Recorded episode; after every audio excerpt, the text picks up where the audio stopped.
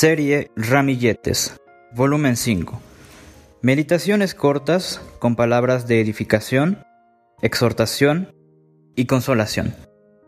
Primera Corintios capítulo 14, versículo 3. Grandes propósitos de corazón.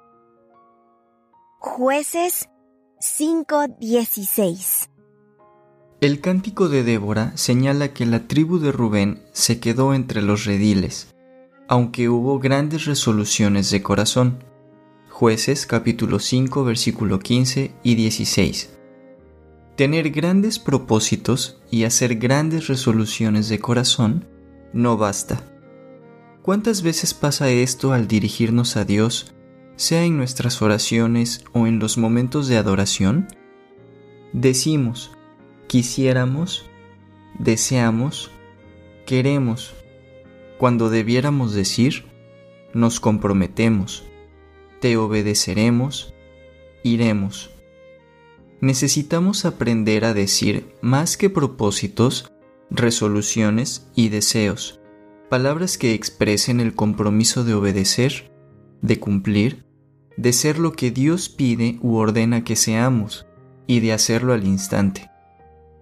¿Qué pensaríamos si nuestro hijo o nuestra hija nos dijera, mientras está viendo la televisión, me gustaría barrer la casa, ¿desearía lavar los trastes?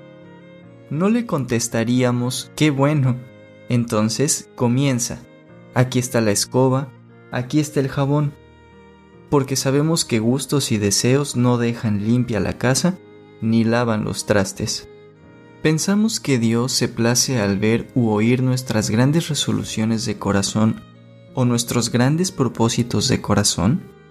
Más todavía, ¿qué piensa de nosotros cuando a pesar de nuestros propósitos y nuestras resoluciones, continuamos en la comodidad de nuestra vida mientras otros de nuestros hermanos y hermanas están combatiendo unánimes por la fe del Evangelio? Filipenses capítulo 1 versículo 27. Hay una frase en el cántico de Débora que nos debe hacer temblar.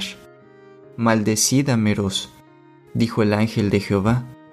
Maldecid severamente a sus moradores, porque no vinieron al socorro de Jehová, al socorro de Jehová contra los fuertes.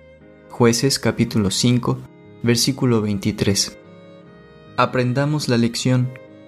No sirven propósitos y resoluciones.